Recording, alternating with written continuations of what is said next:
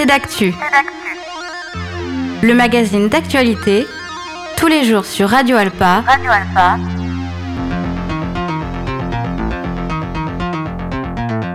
Présenté par Robin Hulin.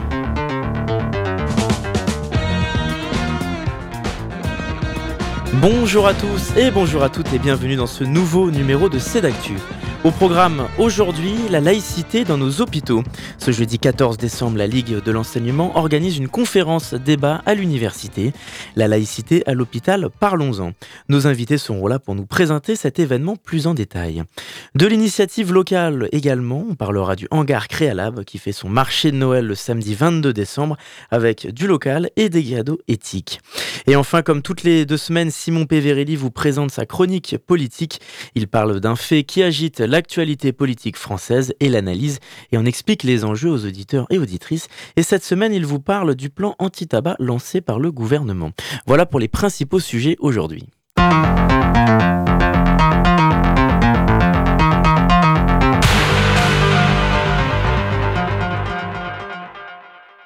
Sur notre antenne, aujourd'hui, Nathalie Comte-Letellier, secrétaire générale de la Ligue de l'enseignement 72, et Benjamin Dagar, chargé de mission éducative. Bonjour. Bonjour. Bonjour. Merci d'avoir répondu à notre invitation. Donc, dans le cadre de la semaine de la laïcité, la Ligue de l'enseignement organise une conférence débat intitulée La laïcité à l'hôpital, parlons-en. C'est ce jeudi 14 décembre à 19h à Le Mans Université et c'est en partenariat avec le centre hospitalier du Mans. Avant de parler de cet événement, de sa thématique centrale un peu plus en détail, Nathalie Kound-Letellier, est-ce qu'on peut présenter un peu aux auditeurs, aux auditrices les missions premières de la Ligue de l'enseignement? Eh bien, écoutez, la, Ligue de l'enseignement, euh, c'est un mouvement national. Nous, nous sommes une fédération dans un département. Euh, ce mouvement existe depuis 1866, donc ça date un petit peu. Et dès l'origine, euh, l'idée, c'est d'accompagner les citoyens pour qu'ils deviennent autonomes, surtout dans leur façon de penser, dans leur façon d'être et de faire, et, notamment par le biais de l'éducation. Donc euh, l'idée, c'est d'avoir l'accès à l'éducation pour tous, euh, euh, sous toutes ses formes. Donc ça peut être par le biais de, de, travaux autour de, la lecture, autour du sport, autour de la culture, autour de d'animation de loisirs. Nous, on va veiller à ce qu'il y ait un esprit de, de co-construction, un esprit de respect mutuel pour que, les, jeunes et les moins jeunes puissent euh, ensemble avancer et, devenir des citoyens à part entière. Alors les jeunes, les moins jeunes, c'est aussi, ce sont des missions et des actions qui concernent toutes les générations ou spécifiquement la jeunesse? On, on, a vraiment un public très très très divers, très varié. On considère que on, peut se former tout au long de la vie, donc on peut apprendre des choses euh, même à un certain âge. On, on, accompagne évidemment beaucoup euh, tous les scolaires puisqu'on est mouvement complémentaire de l'école, mais euh, les, publics adultes euh, sont aussi très intéressants parce qu'on peut à ce moment-là leur apporter une réflexion, l'occasion de débattre, l'occasion de voilà, de, continuer de grandir. Il n'y a pas de raison qu'à 70 ans, par exemple, on n'ait pas encore des choses nouvelles à apprendre. Alors, Benjamin Daguerre, en tant que chargé de mission éducative, quelles sont justement les missions et les actions que vous entreprenez sur le terrain pour aborder les thématiques de société, des thématiques de société en, particulier, parfois sensibles, parfois sujettes au débat, puisque comme on l'a dit, c'est aussi un, des piliers, le débat. Alors au niveau du secteur éducation, on coordonne notamment les semaines d'éducation contre les discriminations au mois de mars, euh, qui est porté en fait par tout un collectif d'associations qui se réunit tout au long de l'année pour euh, travailler euh, cette question des discriminations, réfléchir aussi sur nos modes d'action, de travail et croiser les regards, puisque par exemple, la question des discriminations, pour moi, je trouve important de le rappeler que c'est pas va pas forcément se vivre de la même façon quand on vit en quartier populaire que quand on vit euh, en milieu rural. Pour autant, c'est un, un, concept qui, à mon sens, mérite d'être manié quel que soit l'endroit dans lequel on se trouve. Donc, ça peut être des, des actions, voilà, collectives comme ça, euh, en lien avec des associations. Ça passe également par des temps forts, des thématiques euh, un temps fort qui concerne une thématique pendant 2, 3, 4 semaines? Exactement, voilà. Euh, donc là, euh, sur le mois de décembre, on est plutôt sur la semaine de la laïcité. On, a on a deux modes d'action. On va dire qu'on a des actions plutôt de type événementiel qui sont une manière de mettre en avant certains sujets qui évidemment méritent d'être traités tout au long de l'année et qui nous occupent euh, chaque jour, j'allais dire. Mais ces temps forts ont un sens en eux-mêmes et permettent euh, voilà, de mettre en lumière euh, certains sujets. Et justement, en dehors de ce temps fort dont on va parler dans quelques instants, comment est-ce que vous intervenez sur la laïcité à l'année? Alors il y a plusieurs façons d'intervenir. Déjà, euh, au sein de la Ligue de l'enseignement, on fait partie d'un plan national, le plan Valeurs de la République et laïcité, qui consiste à mettre en place des temps de formation auprès des professionnels et des bénévoles. Bref, de toute personne qui à un moment donné est en contact avec du public. Ce plan de formation, il a fait suite aux attentats de Charlie et il y avait cette idée que la laïcité était souvent mal comprise, qu'il y avait souvent un contresens, justement, que euh, que la laïcité, on pourra en parler après, mais était plutôt la négation du religieux plutôt qu'un cadre qui permet l'expression de chacun. Donc, en prenant l'exemple de Charlie, c'est que vous avez essayé d'aborder la laïcité au travers euh, de l'humour et de la caricature, notamment? Alors, il y a particulièrement clivant. Effectivement, après, chaque semaine de la laïcité va essayer de mettre en avant la question de la laïcité sous un angle particulier. Donc, il y a ces temps de formation, je disais, proposés euh, plutôt aux adultes, et il y a également bah, ce qui nous semble essentiel, d'accompagner l'école dans sa mission de transmission euh, de la laïcité et des valeurs de la République, avec plutôt des formats ludiques, euh, comme on peut proposer euh, tout au long du mois de décembre, cette année par exemple, au sein de la préfecture du Mans. Et donc, oui, on va en parler dans quelques instants, ça justement. Et donc, ce jeudi 14 décembre, vous organisez une conférence débat à Le Mans Université, La laïcité à l'hôpital, parlons-en, avec plusieurs intervenants. Déjà, Nathalie Kuhn-Letellier, pourquoi avoir souhaité aborder la, question de la laïcité sous cet angle précis euh, du monde hospitalier? Eh bien, on, sait que euh, professionnellement parlant, l'hôpital, c'est un endroit où euh, il y a euh, toutes sortes de populations qui, sont, accueillies obligatoirement. Et, les professionnels sont parfois démunis parce qu'ils ne, sont pas formés, ils ne sont pas euh, toujours euh, prêts à, recevoir des publics qui ont des exigences, qui euh, ne sont pas à l'aise, qui ne souhaitent pas ceci ou cela. et, ils ne savent pas toujours trop comment s'y prendre. Donc, il y a des rappels à la loi qui sont faits, placardés sur les murs, mais ça ne suffit pas. donc, c'est une préoccupation dont on a entendu parler dans, dans ce milieu professionnel. tout autant euh, que quand on est euh, patient et qu'on peut euh, être amené à aller à l'hôpital, mais voilà, comment est-ce qu'on peut être accueilli, comment est-ce que qu'est-ce qu'on a le droit de demander, comment est-ce que ça peut se passer dans un hôpital? Ce sont des questions qu'on aborde peu en fait, et on trouvait intéressant de le mettre en lumière cette année. Euh, Benjamin Dagar, il y a différents intervenants, intervenantes euh, pour euh, cette soirée débat conférence? Oui, tout à fait. Donc vous l'avez rappelé, c'est en partenariat avec le Centre hospitalier du Mans. Donc on aura la chance d'avoir comme intervenant et intervenante trois personnes, donc le, notamment le docteur Florence Dessiron de Bièvre, qui est référente laïcité au centre hospitalier du Mans, car oui, il y a une référente laïcité au centre hospitalier, qui est, également présidente du groupe éthique à l'hôpital. Euh, donc ça englobe aussi largement des questions euh, d'humanisme, de philosophie euh, sur tout ce qui se passe dans l'hôpital hein, et qui touche notamment aussi à la fin de vie. on aura aussi également Magali Bouteille-Brigand qui est maître de conférence en droit privé et qui est aussi membre du groupe éthique de l'hôpital. Et enfin, on aura aussi un angle d'un chercheur qui est Hugo Gaillard, qui est maître de conférence en sciences de gestion et qui lui est le référent laïcité de Le Mans Université. Et donc, au travers de cette conférence, elle est divisée en plusieurs axes. Il y a plusieurs thématiques euh, précises que vous allez essayer d'aborder avec les, intervenants, les invités? Alors effectivement, euh, ils auront chacun leur, euh, spécificité, j'allais dire. le docteur, pardon, Madame Bouteille-Brigand abordera plutôt le cadre juridique, la question du droit. Le, docteur Dessiron de Bièvre abordera plutôt la laïcité au quotidien, justement les difficultés que peuvent rencontrer euh, le personnel hospitalier, mais également euh, la manière dont est accueilli le public, les usagers. Et euh, Hugo Gaillard, lui, traitera plutôt du management du fait religieux en établissement de santé. Alors parce que finalement, qu'est-ce qu'on sait aujourd'hui sur l'approche juridique de la laïcité dans un établissement de santé C'est vrai qu'on parle beaucoup des établissements publics, des écoles, et c'est un sujet, selon vous, qui a été un peu euh, délaissé, oublié ces dernières années? Alors, moi, je voulais vous parler d'un panneau, d'une exposition qu'on a à la FAL qui parle de la laïcité et justement qui met en scène euh, quatre personnels d'un hôpital qui se disent, qui discutent. Le premier dit Mon patient a refusé de me serrer la main parce que je suis une femme. L'autre lui répond et la mienne n'a pas voulu que je l'ausculte parce que je suis un homme. Le troisième dit la mienne a carrément refusé la transplantation qui lui était nécessaire. Et la quatrième qui assiste à la sienne dit du coup on fait quoi? On les soigne ou on les soigne pas? Donc finalement c'est des questions très concrètes de prise en charge des patients. Parce que donc cette conférence, elle aborde aussi la question du, du management, entre guillemets, c'est-à-dire de l'approche pédagogique que des médecins peuvent avoir, des professionnels de santé, comment s'y prendre et, les éléments de langage? Bah, on, espère, on espère vraiment que ça sera le sujet abordé, puisque euh, l'information a été largement diffusée auprès des, écoles, notamment l'IFSI, enfin toutes les personnes qui se destinent à travailler, euh, qui auront, euh, trouveront peut-être des réponses pour, voilà, pour être mieux outillés dans leur cadre professionnel futur.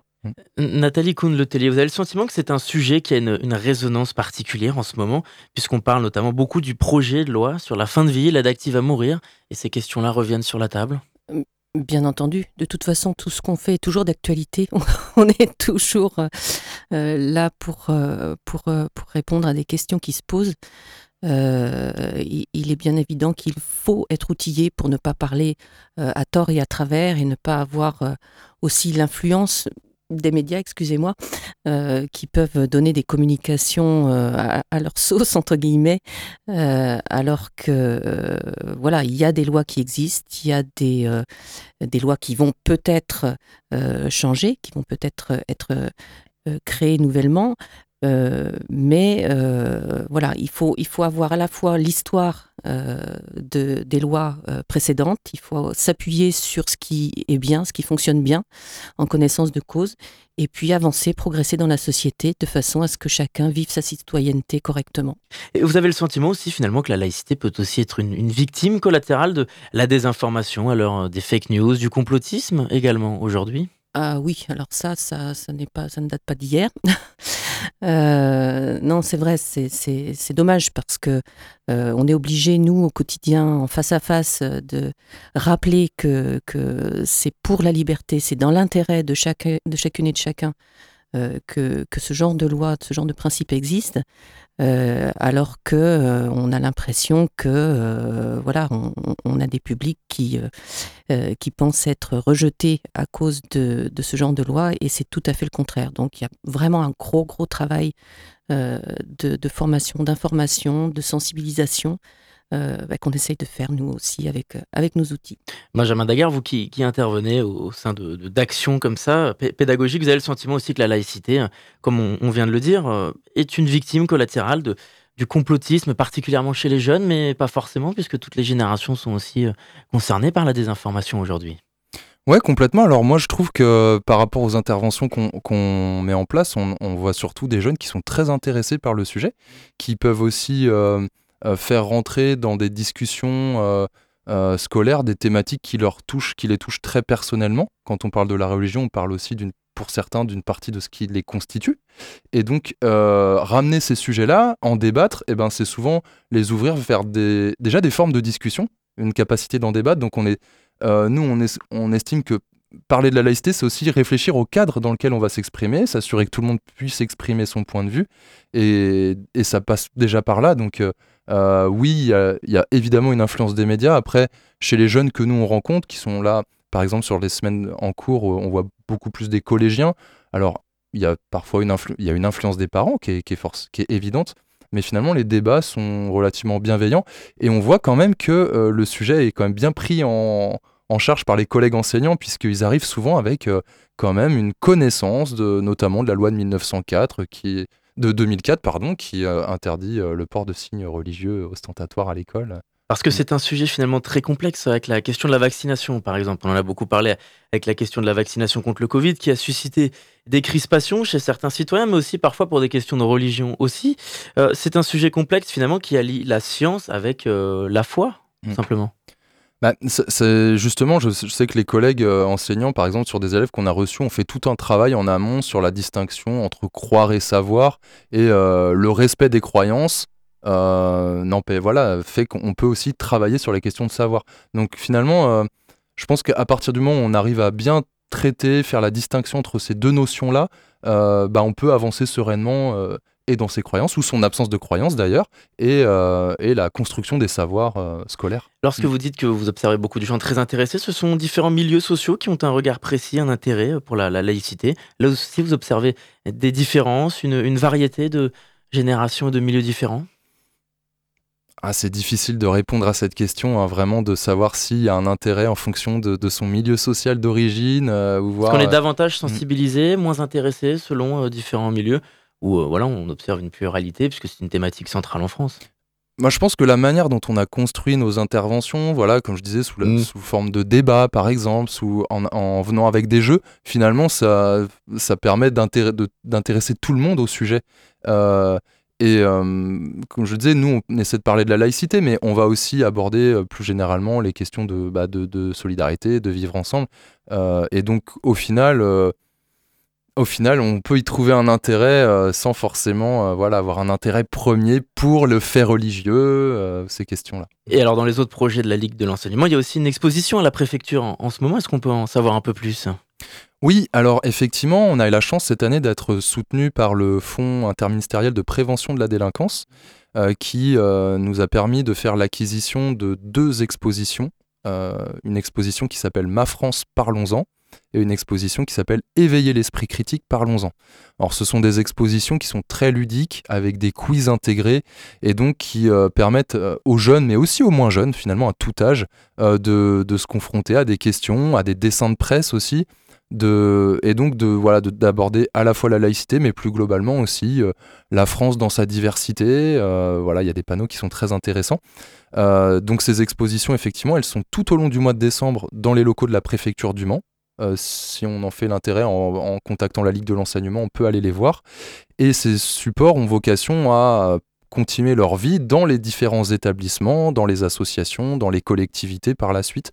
Donc euh, des expositions visibles et nous, les groupes qu'on accueille, on leur propose un petit parcours effectivement où il y a d'abord des débats, des jeux de société qui abordent la laïcité et le vivre ensemble et une visite de l'exposition.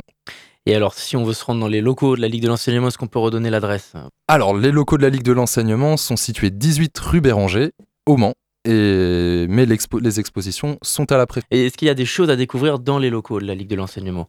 Ou alors c'est un, des locaux qui sont faits pour euh, des rencontres, euh, pour euh, des temps d'échange, etc. Eh bien, toute personne qui est intéressée, qui porte un projet éducatif, j'allais dire, je parle sous le mm. regard de notre secrétaire général, mais est invité à pousser la porte. Effectivement, nous, on cherche aussi toujours des, des personnes intéressées pour aborder le sujet, pour renforcer nos, nos commissions de travail qui travaillent sur des thématiques citoyennes. Donc, effectivement, toute personne qui, à un moment donné, veut s'impliquer dans la vie associative, et, bah, en tout cas, sera le bienvenu au secteur éducation. Justement, Nathalie Kuhn, le télé, est-ce qu'il y a aussi des thématiques de société qui ont émergé ces dernières années, qu'on voyait moins euh, ces dernières années. Et vous faites des, grands yeux hein, quand je vous pose cette question. Vous, cherchez euh, une réponse particulière. Est-ce qu'il y a des, sujets en particulier dont on parle plus et qu'on parlait peut-être moins il y, a, il y, a, 15 ans et qui intéressent davantage les citoyens aujourd'hui?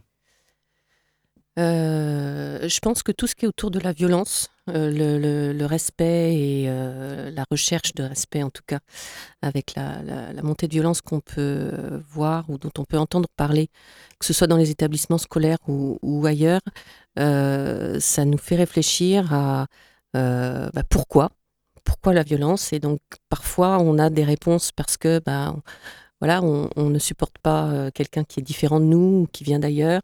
Et du coup, on a toute notre place dans euh, la réflexion sur euh, l'accompagnement de, ceux qui veulent se respecter les uns les autres. Et puis ce sont des thématiques que vous abordez aussi dans les semaines de lutte contre les, discriminations au printemps. Bien entendu. Mm. Ça qu'on retrouve ça. Euh, est-ce qu'on peut redonner les informations pratiques sur cette conférence, donc ce, jeudi 14 décembre? Oui, tout à fait. Donc euh, la conférence La laïcité à l'hôpital, parlons-en, elle aura lieu donc dans l'amphithéâtre Mercure. Euh, qui est donc à l'Université du Mans, UFR euh, droit sciences économiques, et donc aura lieu de 19h à 21h. Voilà. Merci beaucoup à vous deux d'avoir répondu à notre invitation. Merci, beaucoup. Nathalie Kuhn-Letellier et Benjamin Dagard de la Ligue de l'enseignement. Et puis pour tout savoir plus globalement sur la Ligue de l'enseignement, on peut aussi aller sur votre site internet. Merci encore.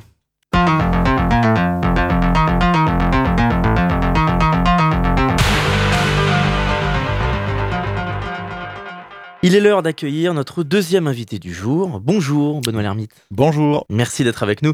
On va parler du hangar Créalab qui organise son marché de Noël le samedi 23 décembre. Alors 23 décembre, parce que en introduction ma langue a fourché, j'ai dit 22. donc si vous venez le 22, bah, c'est un vendredi.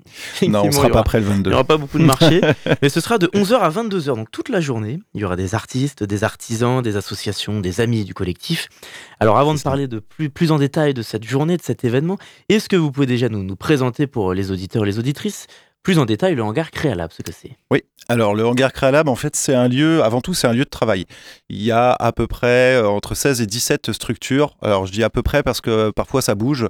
Euh, on a des départs, des arrivées, enfin voilà. D'ailleurs, en ce moment, il y a un départ, euh, il y a un, espace de travail de 9 mètres carrés à pourvoir. Donc voilà, s'il y en a que ça intéresse, n'hésitez pas à contacter le hangar. Et donc effectivement, les résidents euh, constituent un peu euh, le, collège du, euh, du, hangar, du lieu, puisque du coup, tous les résidents gèrent le lieu ensemble. Voilà, à part égale. Alors, quels sont les différents événements et temps forts que vous proposez à l'année, puisque c'est en général très varié Oui, alors là, les, temps forts commencent tout juste vraiment cette année, parce que euh, effectivement, on a traversé une période d'abord de, bah, de, mise aux normes, on va dire, du lieu pour pouvoir accueillir du public. Euh, on avait le droit d'y travailler, mais pour l'accueil du public, euh, pour organiser différentes choses, c'était fallait d'abord refaire certaines choses pour être dans les clous. Donc c'est vrai que les événements intramuros, on va dire, commence que vraiment, vraiment maintenant. Et, euh, et euh, du coup, bah, on a donc il y a eu euh, tout l'été ce qu'on appelle les cours le plaisir qui ont eu lieu là entre la cour et le bar, puisqu'on a pu inaugurer enfin notre bar euh, officiellement, on va dire, sur cette période-là. Et puis, euh, et puis en septembre, il y a eu euh, le Batman Day aussi, avec des conférences, ce genre de choses. Donc voilà, on est vraiment au, tout début de, de, tout un tas de, de, choses, soit organisées en interne, soit des propositions émanant de l'extérieur. L'année dernière, il y avait aussi un événement de temps d'échange sur les plantes pour avoir des conseils, découvrir de nouvelles plantes. C'est original. Plantes, oui. Donc c'est un travail où vous vous concertez aussi pour voir quelles sont euh, des thématiques, des sujets qu'on n'a pas traités la saison dernière et qu'on pourrait mettre en avant cette année? Oui, oui, c'est-à-dire que tous les mois, on organise ce qu'on appelle une plénière euh, pour euh, traiter bah, alors, à la fois de la gestion du lieu, hein, son quotidien, on va dire, et puis aussi toutes les parties en devenir où bah, on, on, se, permet à rêver parfois sur certaines choses qu'on aurait envie. ça émane soit d'une ou de plusieurs personnes du collectif qui dit bah tiens, voilà, j'ai vu ce truc-là euh, j'ai envie de le faire, euh, qui me suit sur la question. Et à ce moment-là, il y a des groupes de travail qui se constituent pour pouvoir organiser un certain nombre de choses. Et c'est exactement ce qui s'est passé avec le Troc Plante, où c'était l'initiative de quelques personnes et qui ont euh, initié la chose. Et potentiellement, c'est quelque chose qui va pouvoir se, renouveler cette année. Quoi. Et donc, le 23 décembre, vous proposez votre marché de Noël avec du local, des cadeaux éthiques et uniques, comme vous dites. Comment cet événement va se dérouler?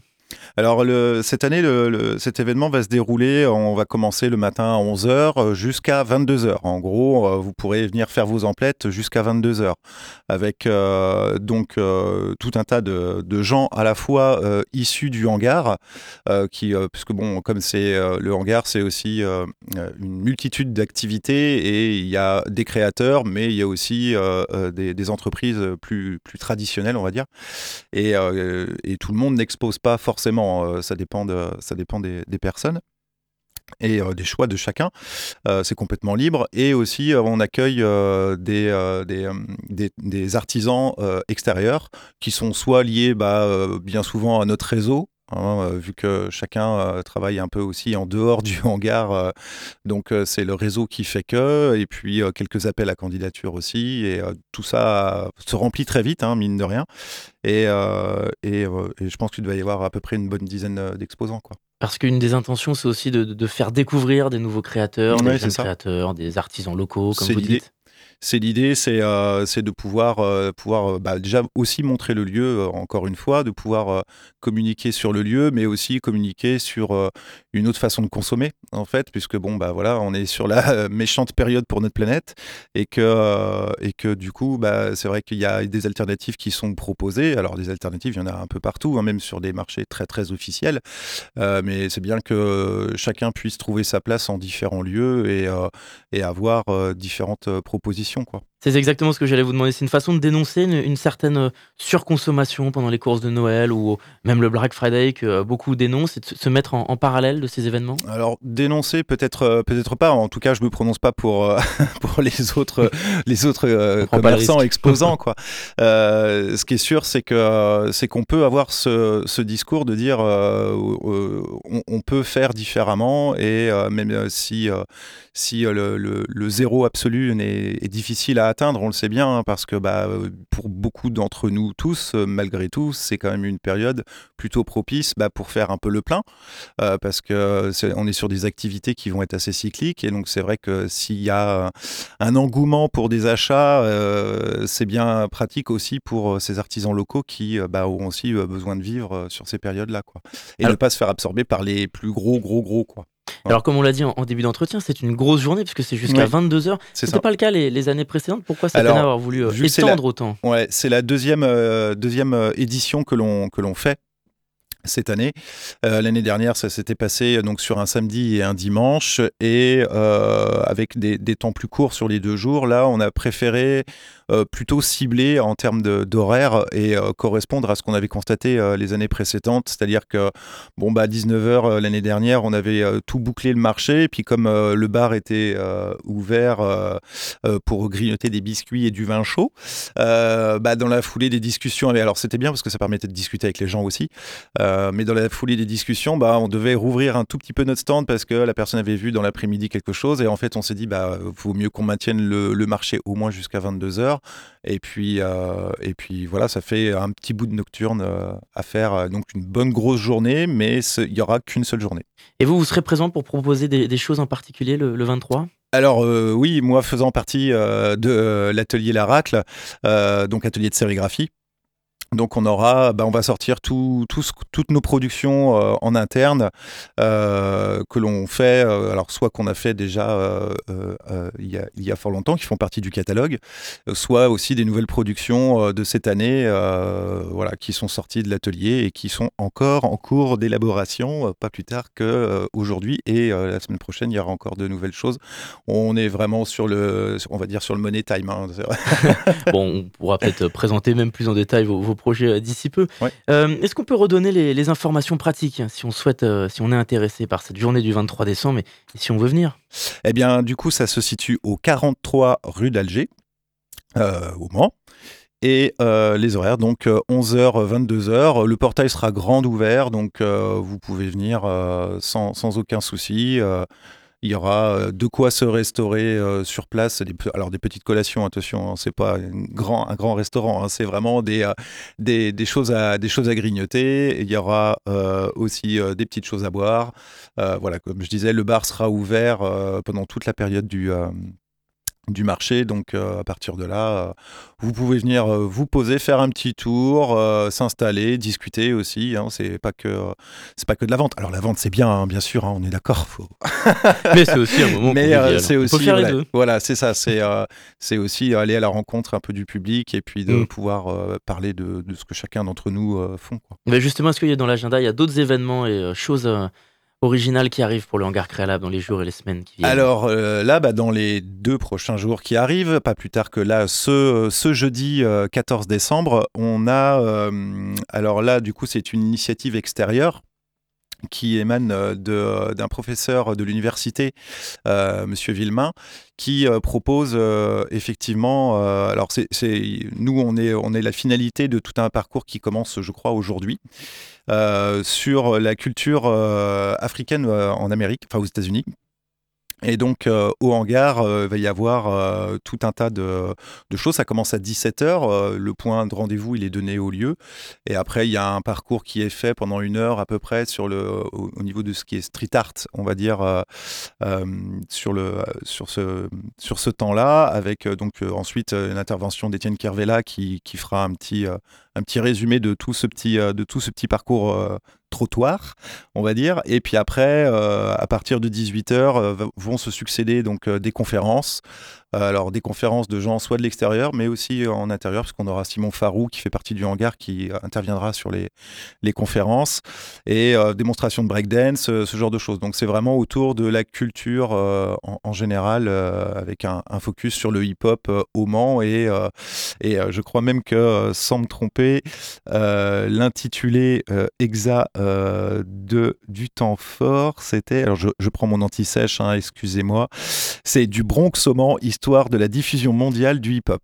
Donc euh, voilà, c'est en gros, c'est comment analyser comment le, cette culture hip-hop a, s'est immiscé euh, au Mans euh, il y a fort longtemps, dans les années 80, 90. Très intéressant. Et, du coup, ça va passer au travers de gens bah, qu'on soit irrigué musicalement mm. le, secteur entre Le Mans, Allen, enfin toute cette, toute cette zone, zone là, tout ce secteur là en tout cas et puis aussi des graffeurs euh, qui, qui, ont euh, officié à l'époque, à une certaine époque, ou qui ont commencé en tout cas à faire un certain nombre de choses. Donc voilà, ça c'est vraiment. Ouais, parce que finalement, avec l'événement, les conférences sur Batman il y a, il y a quelques semaines, c'était vraiment pour mettre ce personnage en parallèle avec euh, certaines thématiques dans nos sociétés. Le hangar Créalab se tourne vraiment ces, ces, derniers, ces derniers mois dans ces nouveautés vers des thématiques de société, des échanges, des débats profonds. Ouais, c'est ça. Bah, L'idée, c'est de trouver toujours un truc un peu, un peu intéressant, un peu, un peu euh, je, dirais, enfin, Batman, tout le monde le connaît, il n'est pas à la marge, mais c'est vrai que le sujet, euh,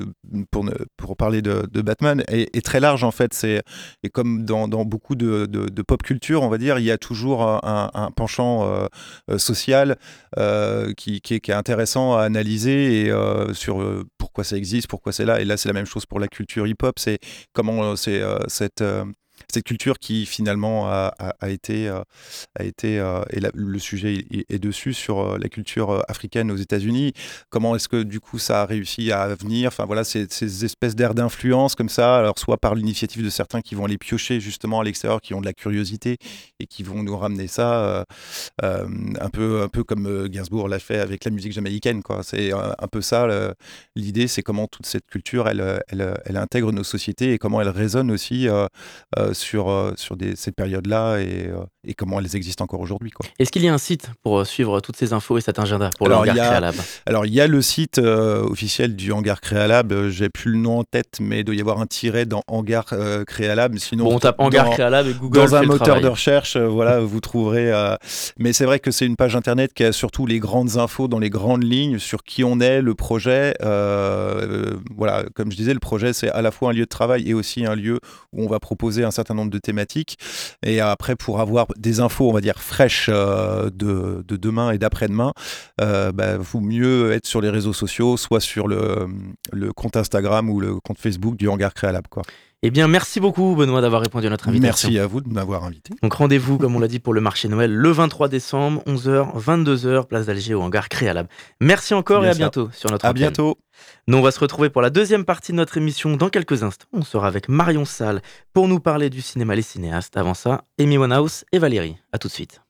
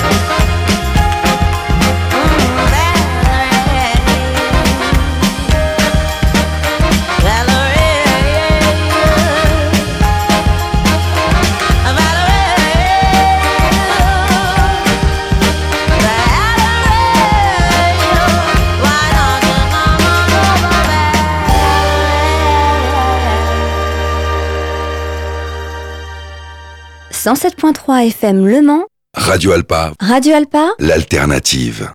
Vous êtes toujours sur notre antenne et dans cette nouvelle partie d'émission, nous allons parler de cinéma avec notre chroniqueuse. Bonjour Marion Salle. Bonjour Robin. Comment allez-vous? Bah écoute, ça va. Vous êtes assistante communication pour le cinéma Les Cinéastes et cette semaine, vous avez choisi de nous présenter plusieurs films à l'affiche en ce moment. On commence avec Perfect Days de Wim Wenders. Voilà, tout à fait. On retrouve ce réalisateur Wim Wenders, connu notamment pour ses films comme Les ailes du désir, Paris, Texas ou encore très récemment Anselme, le bruit du temps qui est sorti il y a quelques semaines. Alors on retrouve avec son nouveau film Perfect Days qui a été présenté en compétition officielle au Festival de Cannes et il est retrouvé en salle au cinéma Les Cinéastes évidemment. Alors Perfect Days nous emmène au Japon auprès d'Hirayama, un homme travaillant en tant qu'agent d'entretien des toilettes publiques de Tokyo. Alors je sais, dit comme ça, le synopsis ne fait pas forcément rêver. Un homme qui nettoie des toilettes, est-ce que ça vaut vraiment le coup d'œil? Eh bien oui. Bonne réponse. le film se compose à la manière d'un journal quotidien. Alors on le suit dans la simplicité de sa vie, dans son travail, dans ses sorties extérieures. On le voit par exemple aller au bain public, dans son bistrot favori, dans ses trajets en voiture, toujours musical. En somme, une vie assez simple, mais ponctuée par l'art et la poésie. On l'indique donc par la musique avec son étonnante collection de cassettes audio, par ses lectures aussi, et par la photographie. On le voit manger chaque midi près des arbres qu'il aime à prendre en photo. Un quotidien qui est bien rodé. Le film a l'air de se répéter beaucoup pour nous montrer l'équilibre de vie de cet homme.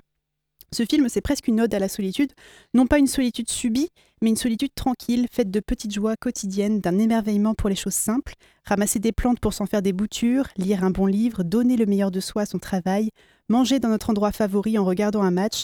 Perfect Days porte bien son nom. Comment passeriez-vous la meilleure des journées? Le film, il est sans prétention, il n'essaye pas de vous vendre un rêve inaccessible, ici pas de dessin extraordinaire, et pourtant, cette tranquillité nous fait du bien. Le quotidien d'Hirayama sera tout de même bouleversé par l'arrivée de sa nièce. Alors on y voit un certain décalage entre le tonton un peu ermite et cette jeune femme plus connectée. D'autres jeunes bousculeront aussi Hirayama, comme son collègue un petit peu à côté de ses pompes et sa petite amie, qui forment un drôle de duo. Et là encore, aucun mépris de leur part, au contraire. On y découvre une certaine fascination pour cet homme mutique, voire même de l'admiration pour ses goûts musicaux représentés par ses cassettes audio. Alors le film fait deux heures quand même, on serait en droit de se demander si ça ne risque pas d'être un peu ennuyeux cette histoire. Et pourtant, bah, la magie, elle opère, et c'est sans doute dû à l'acteur formidable Koji Yakusho, qui obtiendra d'ailleurs le prix d'interprétation masculine au Festival de Cannes. Il a pourtant peu de dialogue, mais tout passe par l'émotion de son visage. Alors moi j'ai trouvé ce film très doux. C'est même un film qui fait du bien comme une pause dans nos vies et qui nous fait se poser des questions sur notre propre vie. Quelles sont nos passions? Qu'est-ce qui nous anime? Et enfin, comment passer des journées parfaites? Et puis un autre film, vous nous parlez aussi du réalisateur Lars von Trier aujourd'hui. Et oui, Lars von Trier Lars von Trier. Lars Pardon, von Trier. je me moque. Et oui, donc j'ai parlé de The House That Jack Built. C'est dans un tout autre registre que Perfect Days. Alors on vous propose de voir ou revoir le dernier film de la rétrospective consacré donc à Lars von Trier, The House That Jack Built. Le film se passe aux États-Unis dans les années 70. On y suit un homme charmant du nom de Jacques, qui n'est rien de moins qu'un tueur en série. On le découvre à travers cinq incidents, si on peut appeler ça comme ça. Donc cinq meurtres qui vont marquer son parcours de tueur en série. Alors l'histoire, elle est vécue du point de vue de Jack, qui nous raconte comment il considère chacun de ses meurtres un peu comme des œuvres d'art en soi. Alors si le gore n'est pas votre tasse de thé, peut-être passer votre chemin, ce serait mieux. Alors évidemment, l'inévitable intervention de la police ne cesse de se rapprocher, ce qui agace Jack. Il décide donc, contre toute logique, de prendre de plus en plus de risques. Alors tout au long du film, on entend des descriptions de Jack sur sa situation personnelle, ses problèmes et ses pensées à travers sa conversation avec un inconnu, ce qui n'est pas sans rappeler Nymphomaniac, où le personnage Joe raconte à la manière d'une thérapie son histoire à Seligman. Alors Nymphomaniac, c'est son film précédent, As the House That Jack Built. On trouve en ce moment beaucoup de séries sur les tueurs en série. Alors on peut presque parler de mode hein, finalement. On pense à la série Mindhunter, You et la série sur euh, Jeffrey Dahmer et autres joyeuseries. Alors ici on passe quand même un cran supérieur, euh, tant The House That Jack Built dépasse toutes les limites de la décence, passant même dans le registre de l'humour parfois tant son personnage est cinglé. Alors cette semaine, on termine la rétrospective Lars von Trier sur ce film. Vous pourrez le voir jeudi à 20h30, samedi à 17h40 ou encore dimanche à 20h30. Et vous nous parlez aussi des colons, les colons, avec Felipe Galvez à Berlay. Voilà, J'aurais pu le faire avec l'accent, à Berlay. bah, je vais pas essayer de le tenter moi non plus, mais je pense que c'était à peu près bon. Ah, vous m'avez repris sur Lars von Trier, on peut faire l'accent là. Alors là, je vais tricher un peu pour ce film. Euh, il n'est pas en salle maintenant, il va sortir le 20 décembre. J'ai eu la chance de le voir euh, un peu avant sa sortie. Alors Les Colons, c'est un film qui se passe en 1901 au Chili sur la Terre de Feu. Donc c'est un immense territoire fertile euh, que l'aristocratie blanche cherche à civiliser, à mettre entre de gros guillemets évidemment.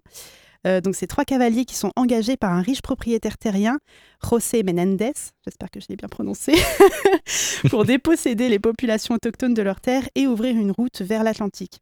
Alors, sous les ordres du lieutenant McLennan, un soldat britannique, et d'un mercenaire américain, le jeune métis chilien Segundo découvre le prix de la construction d'une jeune nation, celui du sang et du mensonge. Alors moi, de l'histoire du Chili, on entend souvent parler de la période Pinochet dans les années 70, mais finalement assez peu de son histoire coloniale euh, du début du siècle. Le pari, il est réussi pour le réalisateur qui signe ici son premier long métrage, ça c'est important de le dire. Il joue à la fois sur plusieurs registres, on se retrouve entre le documentaire, le western, mais aussi évidemment le drame. C'est une véritable fresque historique. L'histoire, s'étale sur plusieurs années, voire même décennies. Alors, on ne sait pas trop exactement euh, les dates. Et nous montre de manière sublime ce territoire impressionnant entre montagne, steppe et forêt. Alors, le film commence donc en 1901 et il rend compte de la maltraitance des colons vis-à-vis de la population autochtone à travers les yeux de Segundo, donc ce jeune homme métis qui n'a le droit qu'au mépris qu'il encaisse sans jamais broncher. Alors cette route que les trois cavaliers doivent dégager n'est finalement qu'un prétexte pour massacrer la population présente. Et Segundo, en tant que métis, doit faire le choix impossible. Suivre le commandement des colons blancs et massacrer les siens, ou ne pas suivre les ordres et se faire tuer. Massacrer ou être massacré. Alors moi je connaissais pas du tout cette partie de l'histoire chilienne, c'est donc une découverte vraiment passionnante. Alors le film est vraiment impressionnant de par sa qualité esthétique indéniable et grandiose grâce à ses paysages et son sujet, qui est souligné par la musique très western, donc un film à ne pas manquer qui sera en salle à partir de mercredi 20 décembre. Eh bien, merci beaucoup, Marion Salle. On vous retrouve la semaine prochaine sur notre antenne, même lieu, même heure. Et puis, on vous retrouve tout à l'heure aussi. Et oui, Dans je l'amphi. ne m'arrête pas. De quoi vous allez parler dans l'amphi? On va parler du Pôle Express. Le Pôle la- Express, évidemment. La séance avec les ambassadeurs. Eh bien, merci encore et à très vite sur notre antenne.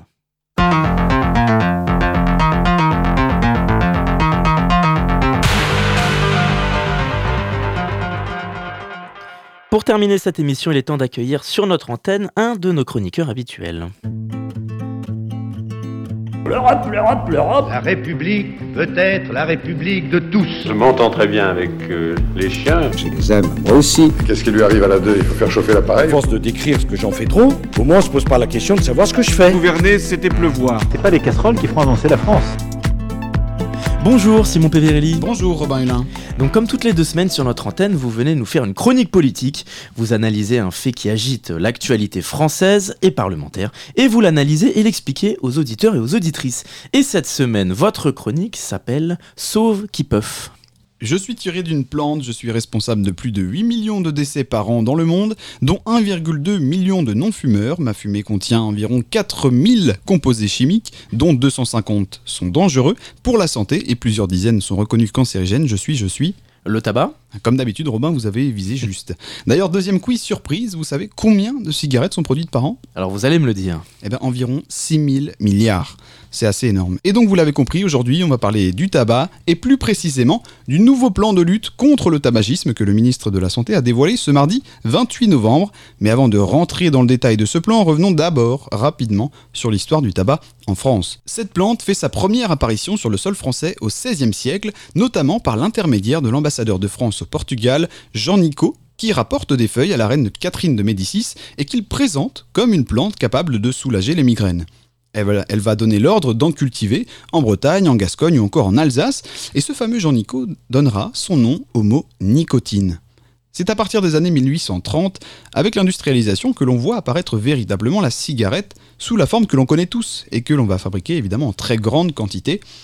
Mais c'est véritablement à la fin de la Seconde Guerre mondiale que la cigarette est présente massivement dans toutes les classes de la société, et c'est seulement dans les années 50 que les premières études scientifiques révèlent la nocivité du tabac.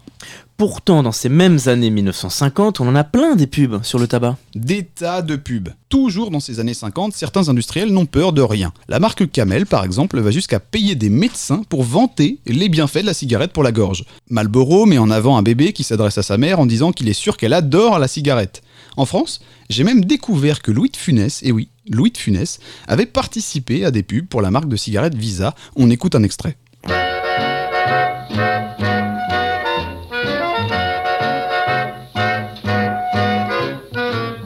Vise la poupée, sacré nom d'un chien, je vais m'en occuper. Des souris balancées comme elle, y en a pas à la la la la la la la la. Visez juste. Fumer Visa Visa, 12 francs les 25. Et je vous invite à aller voir cette pub sur YouTube, elle est encore disponible. Vous tapez Louis de Funès Visa, c'est assez fou. On le voit jouer la comédie devant une demoiselle avec euh, sa cigarette à la main, et c'est assez impressionnant. Il faudra attendre 1991 avec la loi E20 pour voir arriver la fin de la publicité des cigarettes en France. Mais alors concrètement, que reste-t-il du tabac en France? Alors du point de vue de la fabrication, il ne reste plus que quelques agriculteurs parce que depuis 2017 et 2019, en gros, la transformation et la fabrication de produits sont interdits, mais on peut encore en cultiver. Et ces quelques centaines d'agriculteurs sont regroupés en coopératives et cultivent deux variétés, le burlet et le virginie. Ça représente à peine plus de 3000 tonnes par an, c'était presque, à titre comparatif, 50 000 tonnes il y a un demi-siècle. Du point de vue de la consommation, en 2022, la France comptait près de 12 millions de fumeurs quotidiens.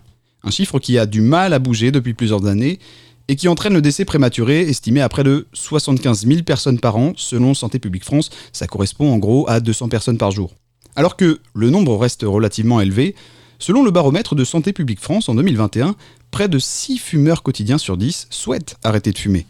Alors comment le gouvernement souhaite-t-il s'y prendre? Eh bien, le ministre de la Santé, Aurélien Rousseau, a dévoilé fin novembre un nouveau programme national de lutte contre le tabac pour la période 2023-2027. Un programme qui vient s'inscrire dans la continuité des mesures précédentes, mais qui vient réaffirmer son objectif de lutter contre le tabac, avec pour horizon une génération zéro tabac en 2032. Là où en 2014 il était plutôt question de programme national de réduction du tabagisme. On écoute le ministre de la Santé, invité de l'émission C'est à vous sur France 5, qui vient justifier et expliquer l'intérêt de ce programme. Alors il n'y a pas de plus en plus de jeunes qui fument, sinon ce serait euh, désespérant. Il y en a même moins. On était, on était il y a quelques années à 25% euh, comme le reste de la population. On est aujourd'hui autour de 16% de, de, de la, de, des jeunes euh, qui fument. Donc Mais la ça- baisse n'est pas assez rapide. Ça a baissé, cette, cette baisse elle n'est pas assez rapide. Et puis par ailleurs, on voit euh, plein d'outils ou de produits marketing, les puffs par exemple, On qui sont précisément faits pour faire venir euh, vers le tabagisme euh, les jeunes. Et donc, euh, c'est aussi une des réponses à ce qu'on évoquait tout à l'heure. En France, on est par rapport à plein d'autres pays en retard sur la prévention. Euh, Aujourd'hui, on est la population euh, d'Europe où il y a le plus de fumeurs. On a 12 millions de nos compatriotes qui sont des fumeurs quotidiens. Or, on sait qu'on a 200 morts par jour qui sont évitables, qui sont des morts liées au tabac. Alors pour résumer ce PNLT, hausse du prix du tabac jusqu'à 13 euros en 2027, avec une première étape à 12 euros dès 2025. Deuxième point, généralisation des espaces sans tabac à toutes les plages, les parcs publics, les forêts et les abords des établissements scolaires. Il y aura également l'accompagnement à la fois des fumeurs pour arrêter de fumer évidemment, et des buralistes pour aussi réduire l'impact économique sur leur activité. Le dernier point, interdiction des cigarettes électroniques jetables à usage unique appelé puff. Alors quelles sont les réactions des différents acteurs sur ce programme national de lutte contre le tabac? Eh bien, le jour même de l'annonce, le Comité national contre le tabagisme a publié un communiqué de presse en expliquant, je cite, regretter l'absence de plusieurs mesures fortes, en particulier la mise en place d'une trajectoire fiscale ambitieuse sur les produits du tabac et qui correspond uniquement à l'indexation de la fiscalité sur les niveaux d'inflation ne répondant aucunement à un objectif de santé publique. Alors en gros, pour résumer, eh les hausses annoncées par ce gouvernement de 12 et 13 euros seraient tout simplement des hausses presque normales, juste liées à l'inflation. Et le CNCT se réjouit cependant quand même hein, des autres mesures, à savoir la généralisation des espaces sans tabac, on l'a dit, l'introduction du paquet neutre pour les produits de vapotage ou encore un meilleur accès au traitement de substitution nicotinique. Alors il conclut ce, ce rapport en écrivant que ce nouveau plan en demi-teinte est le résultat d'un fort lobby des buralistes et en incohérence avec l'objectif de parvenir à cette fameuse génération sans tabac d'ici 2032. On voit bien que ce programme est donc loin de faire l'unanimité, mais ce qui a fait l'unanimité en revanche, c'est le vote de l'interdiction des puffs qui s'est tenu ce lundi 4 décembre à l'Assemblée nationale en rassemblant les 104 députés présents de tous bords. Le texte était porté par les députés Francesca Pasquini, écologiste, et Michel Lauzana, Renaissance, qui a été d'ailleurs adopté, mais devra être validé encore par le Sénat et la Commission européenne. Un vote qui n'a évidemment pas empêché la députée Rachel Keke, par exemple, d'appeler les responsables politiques à montrer l'exemple, en visant évidemment la Première ministre, hein, qui est connue pour ses nombreux vapotages dans l'hémicycle, et qui avait aussi été rappelée à l'ordre par Caroline Fiat. On écoute. Pensez-vous réellement, Madame la Première ministre, sincèrement, alors que le ministre de la Santé hier, pour des raisons de santé publique, a annoncé qu'il ne fallait plus fumer sur les plages, euh, aux abords euh, des bâtiments publics. Sincèrement, ici, nous écrivons la loi. On n'est pas au-dessus des lois. Vapoter dans cette enceinte pendant que je suis en train de, de vous parler, c'est un mépris total. C'est un mépris total. Et pour rappel, c'est pas bon pour la santé. Alors pas sûr hein, que la chef du gouvernement parvienne à ouvrir la voie de l'exemple dans ce grand plan de lutte contre le tabac, à moins évidemment qu'elle vienne nous couper la chic. Et enfin, il y a aussi un autre sujet qui peut en inquiéter certains, notamment les buralistes par rapport à la hausse des prix des cigarettes. C'est évidemment le développement de la contrebande. On estime que ce marché parallèle représenterait 200 millions de recettes fiscales en moins depuis le début de l'année, sans compter les pays voisins qui vendent des cigarettes beaucoup moins chères et attirent donc les Français. Un paquet sur trois n'a pas été acheté en France cette année. Merci Simon, on vous retrouve très vite sur notre antenne. L'Europe, l'Europe, l'Europe. La République peut être la République de tous. Je m'entends très bien avec euh, les chiens. Je les aime, moi aussi. Qu'est-ce qui lui arrive à la deux? Il faut faire chauffer À l'appareil. force de décrire ce que j'en fais trop, au moins on se pose pas la question de savoir ce que je fais. Gouverner, c'était pleuvoir. C'est pas les casseroles qui feront avancer la France.